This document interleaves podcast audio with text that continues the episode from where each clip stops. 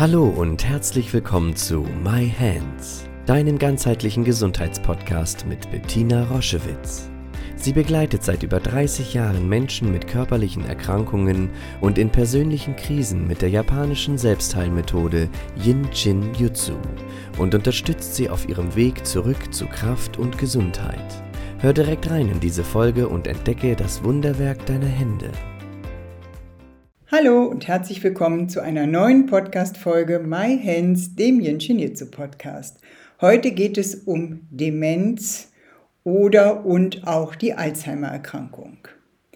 Demenz ist eine, keine eigenständige Erkrankung, sondern eine allgemeine Bezeichnung für eine Minderung von geistigen Fähigkeiten, die so schwerwiegend sind, dass sie das tägliche Leben der Betroffenen stark beeinträchtigen. Und die Alzheimer-Krankheit ist die am meisten verbreitete Demenzerkrankung. So ist die Zugehörigkeit. Das wird oft in einen Topf geworfen und es ist wichtig zu wissen, dass die Demenz keine spezifische Erkrankung ist, sondern sie beschreibt eine große Bandbreite von Symptomen. Und wichtig ist, dass diese Symptome eben beeinträchtigen, und zwar erheblich beeinträchtigen. Das ist der Unterschied zu einer altersentsprechenden Vergesslichkeit oder zumal einem Wortfindungsproblem. Hier geht es um eine erhebliche Beeinträchtigung von Lebensqualität, wenn wir von einem, dem Formkreis der Demenz sprechen. Und wir wollen uns mal einige Symptome angucken, die uns eben erheblich beeinträchtigen ähm, müssen bevor wir von, einem, von einer Demenz sprechen. Und äh, das ist eben ein wirklicher, erheblicher Gedächtnisverlust. Eine veränderte Kommunikationsfähigkeit, eine veränderte Sprache, eine nachlassende, erhebliche nachlassende Konzentrationsfähigkeit und eine schwindende Aufmerksamkeit. Das logische Denken und das Urteilsvermögen, also Dinge einzuschätzen, lassen rapide nach. Und die visuelle Wahrnehmung tut das Übliche. Also das lässt so stark nach. Was sind die Ursachen? Wichtig ist zu wissen, die Demenz wird durch die Schädigung von Gehirnzellen verursacht. Die Gehirnzellen können nicht mehr normal kommunizieren und das führt eben zu der Beeinträchtigung von Gefühlen, vom Verhalten und, das ist das, was am meisten auffällt, eine starke Beeinträchtigung der Denkfähigkeit. Was können wir tun? Und vor allen Dingen, was können wir lassen, was die Demenzerkrankung noch fördern könnte? Es ist wichtig zu gucken, zu wissen, dass depressive Phasen eine Demenzerkrankung unterstützen und fördern. Deswegen ist es sehr, sehr, sehr sinnvoll, sich an Fachärzte zu wenden, die mit Demenzerkrankungen sich auskennen und die vielleicht ein leichtes Antidepressiva verschreiben, damit das sich nicht noch gegenseitig ähm, aktiviert. Die Nebenwirkung von Arzneimitteln ist nicht zu unterschätzen. Bestimmte Arzneimittel fördern eine Demenz. Da muss man ganz, ganz engmaschig zusammenarbeiten, gerade bei älteren Patienten, die eben ganz viele Cocktails von Medikamenten nehmen und die teilweise die Demenz schubweise antriggern. Das ist wichtig, da wirklich fachliche Unterstützung zu haben.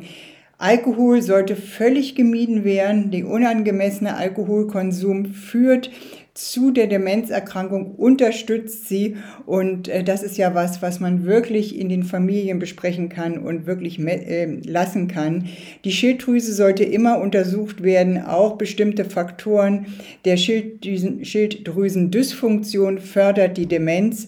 Und es sollte immer auch ein guter Status von Vitaminen gemacht werden. Alle Vitamine, alle ähm, wichtigen Botenstoffe im Blut untersucht werden, ähm, dass man man da einen guten Spiegel hat von Vitamin D und so weiter, dass man weiß, der Mensch ist da auf der Ebene gut versorgt.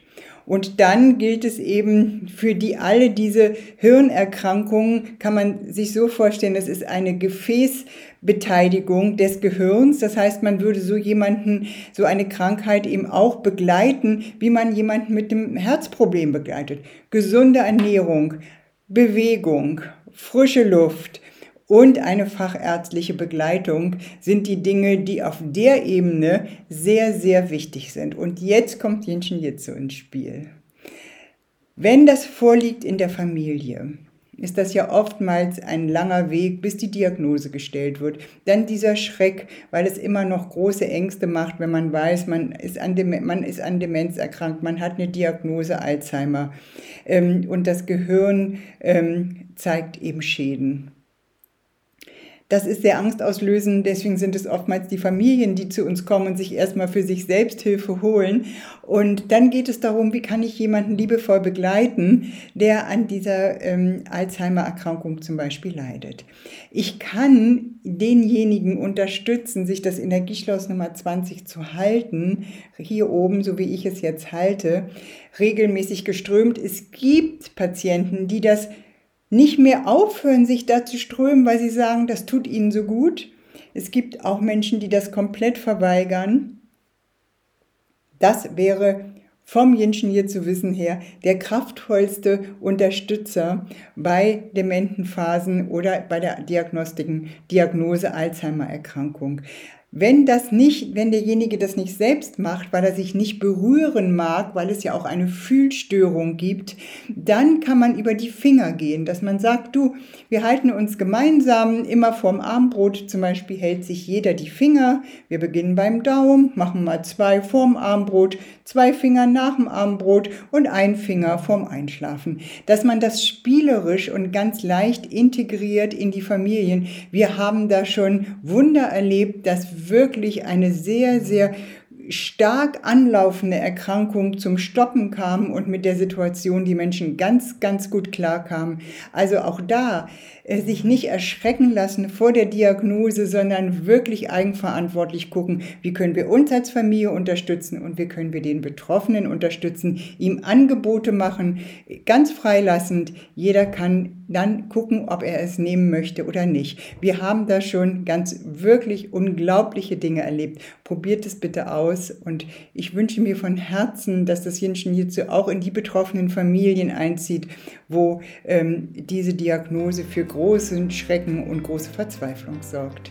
Schau dich gerne auf unserer Homepage um www.jsj-zentrum.online.